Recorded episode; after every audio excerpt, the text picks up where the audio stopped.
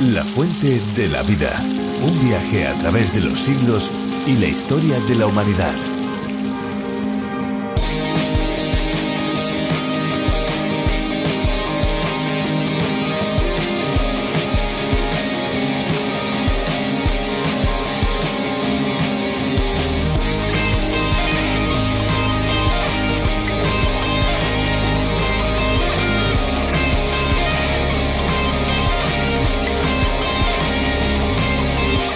Excelente forma para sacar el agua de los oídos consiste en inclinar la cabeza para el lado del oído que está taponado, llenarse la boca de aire y dar pequeños saltitos hasta que el agua salga. Otra forma es colocar un poco de agua tibia en una jeringa sin aguja y colocarla en el oído tapado, ya que esto ayuda a dilatar la región y quita la burbuja de aire que se formó, permitiendo que el agua que está en el oído salga más fácilmente. Hola amigos, bienvenidos a La Fuente de la Vida, un programa en el que recorremos todos los libros de la Biblia, descubriendo capítulo a capítulo las verdades que Dios ha dado a conocer. Soy Esperanza Suárez y aquí a mi lado Fernando Díaz. Así es, Esperanza, un saludo a todos los que nos escuchan y que se unen a este recorrido, a este viaje fascinante por el libro de los libros. Aquí estaremos con cada uno de ustedes presentando este tiempo de curiosidades, música y principalmente de aprendizaje de la palabra de Dios, de la Biblia. Efectivamente, y lo vamos a hacer de la mano de Virgilio Bagnoni, teólogo y profesor de la Biblia. Con él y también con Benjamín Martín nos acercaremos a la Biblia de una manera profunda. A partir de un espacio radiofónico cuyo nombre original es A través de la Biblia, del teólogo John Vernon Magui. Más de 80 países aprenden del libro de los libros mediante este viaje a través de la Biblia. Y uno de esos países es España, país al que se ha traducido, adaptado la serie de más de 1.300 estudios, reflexiones a través de la labor de Virgilio Bagnoni.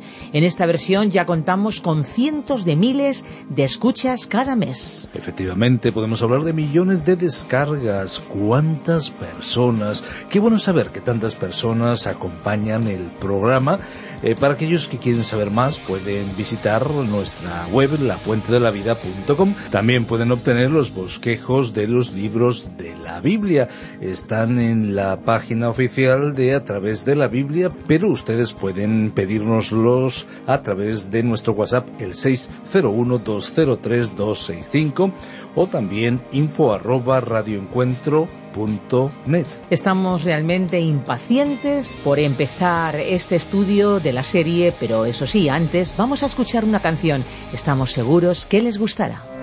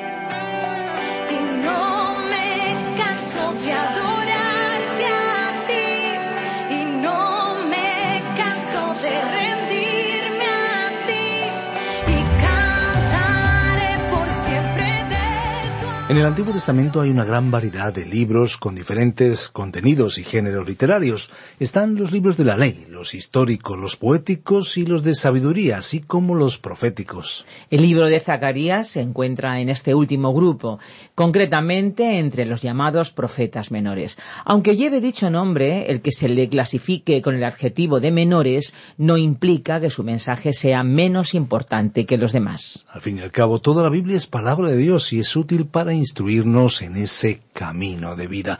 Descubramos más sobre lo que Dios nos enseña en el capítulo 3 de Zacarías, siguiendo la adaptación para España del programa A través de la Biblia por Virgilio Bagnoni en la voz de Benjamín Martín. Eh, recuerden, pueden comunicarse con nosotros al 601-203-265. También es la vía para conseguir el libro devocional Alimento para el Alma. 601-203-265. Escuchamos ya la reflexión de hoy. La fuente de la vida. Zacarías capítulo 3, versículos 3 al 10. Bienvenidos queridos oyentes al programa de hoy donde juntos seguiremos recorriendo y explorando la Biblia y en concreto el libro del profeta Zacarías. En nuestro programa anterior, en el capítulo 3 de Zacarías, estuvimos analizando con detenimiento la visión que el profeta tuvo de Josué, el sumo sacerdote. En esta visión, Josué se encontraba delante del ángel de Jehová y Satanás, situado a su mano derecha, le acusaba. Normalmente en los juicios, el abogado defensor se sitúa a la derecha de su cliente, el acusado, para representar su defensa ante el juez y el jurado. No es este el caso, dado que Satanás, el Hijo de la Luz, el ángel caído, por rebelarse y oponerse a Dios, tuvo aquí otra visión muy diferente presentar acusación tras acusación contra el sumo sacerdote. Ante esta situación fue el propio juez, es decir, Jehová o Yahvé, el mismo Dios, quien le reprendió y quien le mandó callar diciendo, Oh Satanás, el Señor Jehová, que ha escogido a Jerusalén, te reprenda. Las escrituras nos dan aquí un dato curioso, que Josué estaba vestido con vestiduras viles, sucias, y que por ello necesitaba ser limpiado, quizá no solo de forma externa, sino también internamente. Nadie, ningún ser humano, puede decir que está completamente limpio, ni siquiera este sumo sacerdote que aparece aquí en representación de una nación, Israel, que tampoco lo estaba ante los ojos de su Dios. Israel había sido escogido por Dios entre todos los pueblos de la tierra. Pero Israel había abandonado a Dios, dándole la espalda y adorando otros dioses paganos. Pero Dios, en su misericordia, confrontó a Satanás. Jehová, que ha escogido a Jerusalén, te reprenda. No es difícil imaginar la peculiar escena de este juicio, ¿verdad? A nadie, en este juicio, se le escapó que la acusación que el mismísimo Satanás lanzó contra Josué representaba un ataque en toda regla contra la nación de Israel. Querido amigo, la Biblia es muy clara a este respecto. Usted y yo tenemos un acusador llamado Satanás, que como león rugiente anda alrededor de nosotros esperando devorarnos. Por eso, el apóstol Juan aconsejó en una de sus cartas a sus amigos y hermanos, Hijitos míos, estas cosas os escribo para que no pequéis. Y aunque la palabra pecado puede sonarnos extraña y ajena a este siglo XXI, para nosotros los cristianos solo significa una cosa. El pecado es fallar y no dar al blanco fallar en tus compromisos, en tu vida, en tu familia, fallar como amigo de tus amigos, fallar como padre o como esposa, fallar en tu matrimonio, pero sobre todo fallarle a Dios. Darle la espalda para vivir una vida totalmente independiente de Él, y así le va al mundo, ¿verdad? Fue el escritor, actor y comediante estadounidense Groucho Marx quien dijo, por favor, que paren el mundo, que yo me bajo. ¿Quién de nosotros no ha deseado alguna vez apearse de este mundo? Guerras, crisis económica, aumento del paro, hambre en el mundo, corrupción e ineficacia política y millones de hogares destrozados por la pobreza, matrimonios rotos, el maltrato, el abuso infantil, el alcohol y otras drogas, los genocidios, los desastres naturales y las guerras. Y aun así, el hombre y la mujer del siglo XXI siguen viviendo una vida ajena a Dios y, por ende, culpabilizándole de todos los males habidos y por haber. A pesar de todo, la Biblia, que es la palabra de Dios, sigue insistiendo y llamando a su puerta. Y sigue siendo actual lo que escribió en la primera carta el apóstol Juan. Y si alguno hubiere pecado, abogado tenemos para con el Padre, a Jesucristo el justo. ¿Quién es nuestro abogado? Es Jesús, el Hijo de Dios, quien ante su propio Padre nos defiende de las acusaciones de Satanás. Claro está, querido amigo, que Jesús solo defiende a sus hijos. Recordemos que todos somos criaturas de Dios, pero no todos somos sus hijos. ¿Quiénes son entonces sus hijos? Los que han aceptado a Jesús como su Señor y Salvador personal. Los que han decidido no vivir de espaldas a Dios, sino mirándole cara a cara, obedeciéndole e intentando, día a día y durante toda su vida, no fallar y apuntar hacia ese blanco, hacia esa diana del que antes hablábamos. Somos hijos de Dios los que intentamos, en definitiva, vivir una vida alejados de lo que la Biblia llama pecado. Por eso, aquí Zacarías mencionó lo siguiente. Y dijo Jehová a Satanás, Jehová te reprenda. ¿No es este un tizón arrebatado del incendio? ¿Qué quiere decir con esto? ¿Por qué comparó a la nación o a Jerusalén con un tizón arrebatado de un incendio? Pareciera que esta ciudad nunca sería reedificada después de la cautividad de Babilonia, después de haber sido destruida por Nabucodonosor, tras lo cual habría de permanecer setenta años en escombros y polvo. Pero tras ello sabemos lo que sucedería. Del polvo y de las cenizas sería nuevamente reedificada como un tizón arrebatado de un incendio. Fue el famoso predicador cristiano inglés del siglo XVIII, Juan Wesley, quien se comparó a sí mismo con un tizón arrebatado de un incendio. Si reflexionamos sobre esta imagen, ¿quién no se ha sentido así, querido amigo, en alguna ocasión? Somos como tizones arrebatados de un incendio, salvados de las llamas, de la destrucción y de la muerte eterna. Continúa Zacarías describiendo su visión en el versículo tres. Y Josué estaba vestido de vestiduras viles y estaba delante del ángel. Esta descripción resulta curiosa y muy chocante, dado que el sumo sacerdote, que era la máxima autoridad espiritual en Israel, debía estar vestido con unas vestiduras muy especiales. Cada prenda que llevaba tenía un significado religioso. Su vestido, incluida su ropa interior, estaba confeccionada con lino y caro lino egipcio. Las prendas no estaban cosidas, como, como otra ropa. Cada una de ellas estaba tejida, sin costura, de una sola pieza, la túnica estaba hecha de lino tejido, sin costuras, de una sola pieza, que iba desde el cuello a los pies. El sumo sacerdote llevaba un pectoral sobre el cual había piedras brillantes de diferentes colores representando a cada una de las tribus de Israel. La corona se hallaba unida al turbante y estaba hecha de oro. Inscrita en la parte de delante estaba la frase Santo para el Señor. Por otro lado, los rituales de limpieza del sumo sacerdote podían durar horas, dado que al entrar en el templo la pureza debía ser absoluta. ¿Cómo puede ser, de esta manera, que Zacarías haya visualizado a la máxima autoridad religiosa de Israel vestida nada menos que con ropas o vestiduras viles? Fijémonos por un instante cómo describe el diccionario de la Real Academia de la Lengua Española esta palabra. Bajo, despreciable, indigno, torpe, infame, propio de una persona que falta o corresponde mal a la confianza que en ella se pone. Son estas unas palabras duras de oír, pero ¿acaso no había sido así? ¿Acaso no había Israel traicionado en más de una ocasión la confianza de Dios dándole la espalda para desobedecerle y llegando incluso a adorar a otros dioses paganos? Es por esta razón por la que Zacarías describió a un sumo sacerdote vestido con unas ropas sucias, inmundas y con mal olor. Pero intentemos ahora adentrarnos en la mente y en el corazón de este sumo sacerdote, acostumbrado a la gloria y pureza del templo, a los ritos de limpieza, al inmenso poder de su cargo. ¿Qué estaría pensando y sintiendo en semejante situación? Sucio, maloliente y constantemente humillado por las acusaciones de Satanás? La palabra no lo menciona, pero podemos imaginar su profundo malestar al tener que presentarse en este estado ante el mismísimo Dios de Israel. Ahora bien, seamos objetivos. ¿Acaso no tenía Satanás sobrados argumentos y pruebas para acusar a Israel y a su sumo sacerdote de haber traicionado a su Dios Todopoderoso? ¿Acaso no podía plantear la mejor acusación jamás presentada por un fiscal acusador?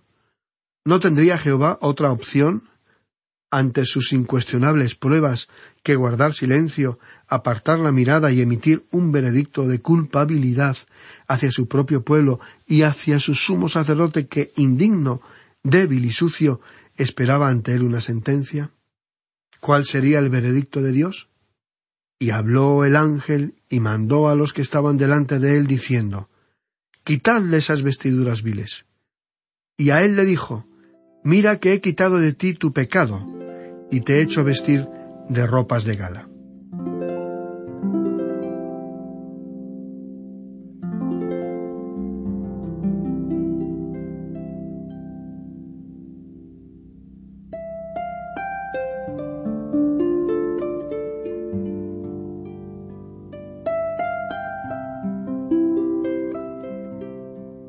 Aquí tenemos, sin duda alguna, uno de los cuadros más hermosos y fascinantes del Antiguo Testamento.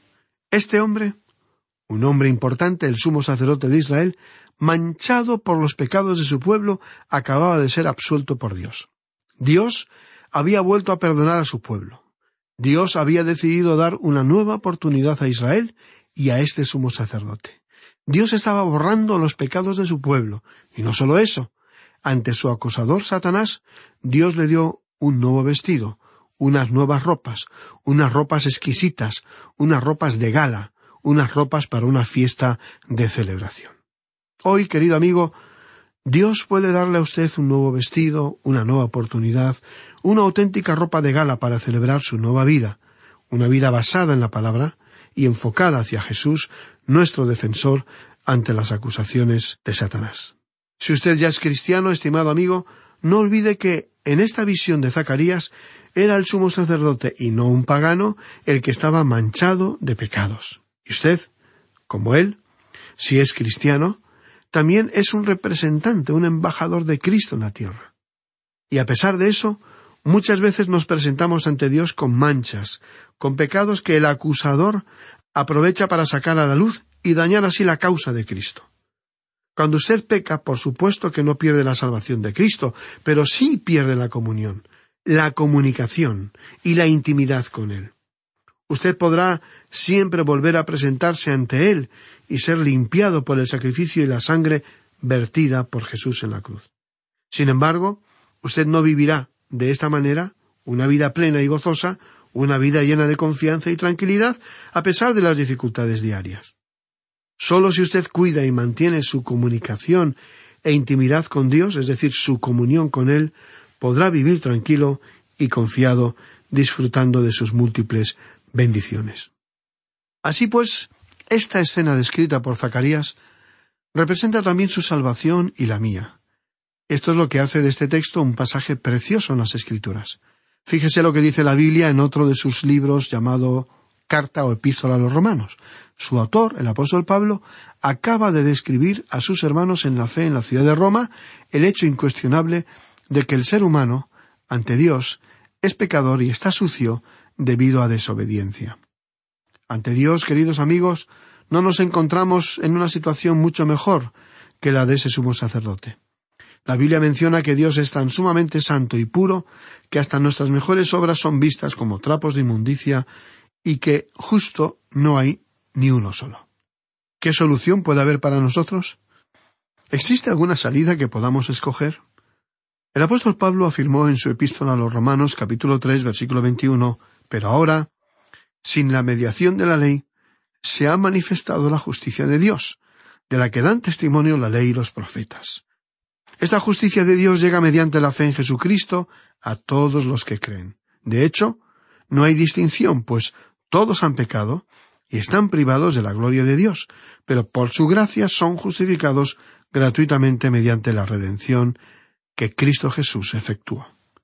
¿Por qué tenemos una segunda oportunidad? Porque Jesús, el Hijo de Dios, murió por usted, estimado amigo. Él derramó su sangre para que usted y yo pudiéramos presentarnos limpios y sin vestiduras viles ante Dios. De esta manera, gracias a Jesús, Dios nos ve limpios y somos aceptados en su presencia. Dios nos ve ahora a través de los ojos y de la sangre de Cristo.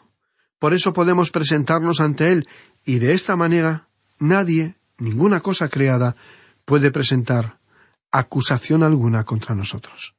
Ni siquiera Satanás. Escuche usted lo que el apóstol Pablo mencionó más adelante en el capítulo ocho de su epístola a los Romanos, versículos treinta y uno al treinta y cuatro. ¿Qué pues diremos a esto? Si Dios es por nosotros, ¿quién contra nosotros?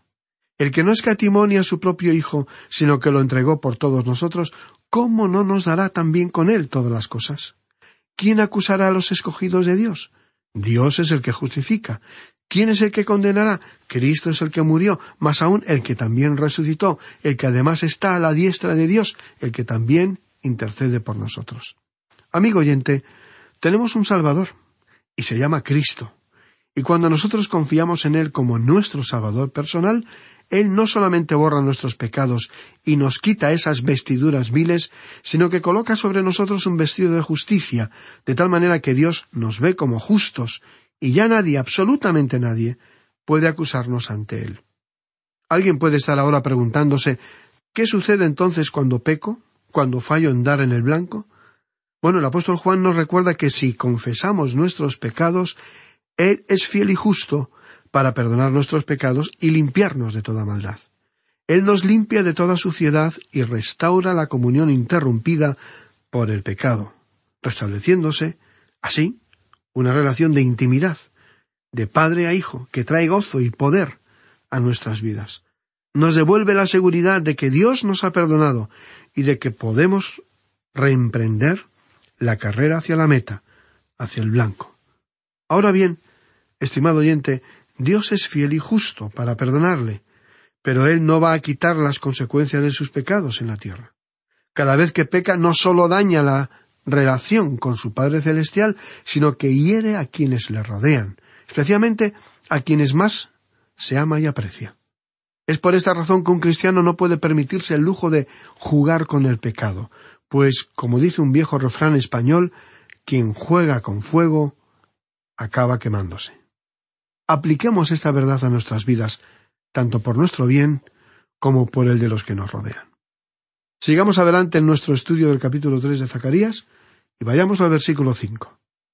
Después dijo Pongan mitra limpia sobre su cabeza.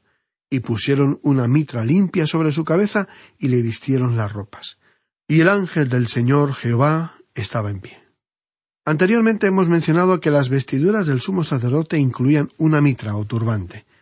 En la parte frontal de la mitra había una placa de oro que tenía grabada en lenguaje hebreo las palabras Santo para el Señor. El sumo sacerdote de Israel tenía ahora una nueva identidad y una nueva misión, ser santo, porque yo soy santo, dice la palabra en otro pasaje. ¿Y quién mejor que la máxima autoridad religiosa de Israel para representar en sí mismo esta renovada santidad. Sigamos leyendo ahora los versículos seis y siete de este capítulo tres de Zacarías. Y el ángel del Señor amonestó a Josué diciendo Así dice el Señor de los ejércitos si anduvieres por mis caminos, y si guardares mi ordenanza, también tú gobernarás mi casa, también guardarás mis atrios, y entre estos que aquí están te daré lugar. Como sumo sacerdote, Josué tenía acceso directo al templo. La promesa que hay aquí es que si Josué y los sacerdotes que lo acompañaban eran fieles, entonces podrían tener acceso a Dios, como los ángeles de la corte celestial. Además, como también los ángeles serían usados por el Señor para llevar a cabo su propósito en Israel. En el capítulo catorce del Evangelio según Juan, versículo quince, el Señor Jesucristo dijo Si me amáis, guardad mis mandamientos. Si queremos disfrutar y regocijarnos en el amor de Dios en el presente, querido amigo, debemos ser obedientes a Cristo. No hay ningún otro camino. Dado que la salvación es gratuita para el hombre, debido a que Jesús ya pagó con su sacrificio en la cruz el precio por nuestros pecados, algunas personas creen tener carta blanca para actuar según sus propios deseos al margen de Dios. Pero no olvidemos que, si bien Dios es un Dios de amor, de perdón, de misericordia, también es un Dios justo, que ama la justicia y que algún día impartirá justicia en el tribunal de Cristo, ante el cual todos y cada uno de nosotros seremos juzgados. Leemos ahora el versículo ocho de este capítulo tres de Zacarías. Escucha pues ahora, Josué, sumo sacerdote, tú y tus amigos que se sientan delante de ti, porque son varones simbólicos. He aquí yo traigo a mi siervo el renuevo. Los amigos de Josué no eran otros que los sacerdotes que lo acompañaban en el templo, y al referirse a ellos como varones simbólicos, aludía a la futura llegada del Mesías, el Salvador. Apareció nuevamente aquí la figura del renuevo, que es un título mesiánico que relaciona al Mesías con un descendiente del rey David. En otro libro, el de Isaías, capítulo once, en el versículo uno, dice así Saldrá una vara del tronco de Isaí, un vástago retoñará de sus raíces. Y ese era el renuevo, y él será el rey, quien gobernará. Continúa relatando el libro de Zacarías en el versículo nueve lo siguiente. Porque he aquí aquella piedra que puse delante de Josué. Sobre esta única piedra hay siete ojos. He aquí yo grabaré su escultura, dice el, el Señor de los ejércitos, y quitaré el pecado de la tierra en un día. Aquí la piedra se refirió muy probablemente al propio templo o al Mesías, que con la figura de los siete ojos simbolizaba la omnisciencia y presencia de Dios que desde el templo mediante el Mesías contemplaba todas las actividades. Y al mencionarnos por qué aquí aquella piedra que puse delante de Josué, es muy posible que se refería a la segunda venida de Cristo. Ahora, leamos para finalizar el versículo diez. En aquel día, dice el Señor de los ejércitos, cada uno de vosotros convidará a su compañero debajo de su vid y debajo de su higuera. Mediante esta promesa aparecen representadas las bendiciones mesiánicas de paz, seguridad y gozo, tal y como ya sucedió en tiempos de Salomón. Muy bien, queridos amigos, con esta idea de paz y seguridad que solo Dios puede dar, concluimos el programa de hoy. Esperamos volver a encontrarle de nuevo en nuestro próximo programa para seguir analizando este apasionante libro del profeta Zacarías. Hasta entonces, seguiremos orando por usted para que Dios le dé sed y hambre por su palabra.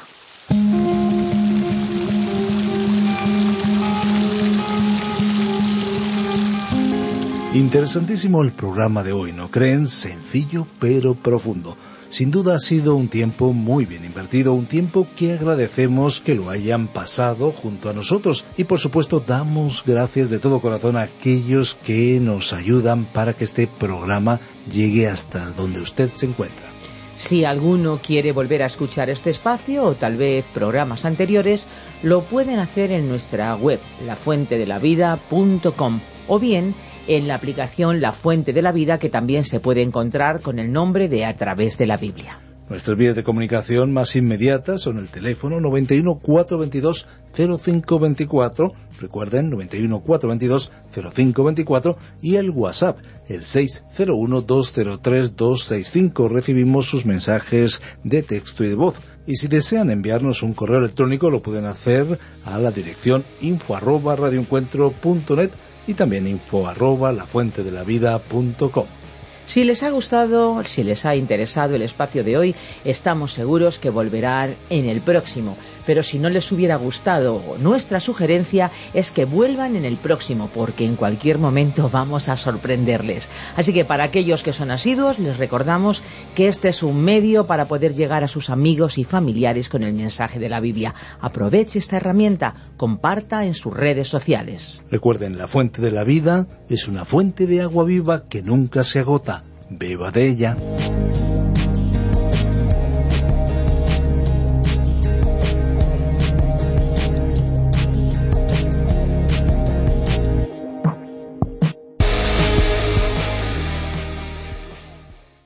Este ha sido un programa de Radio Transmundial producido por Radio Encuentro, Radio Cadena de Vida.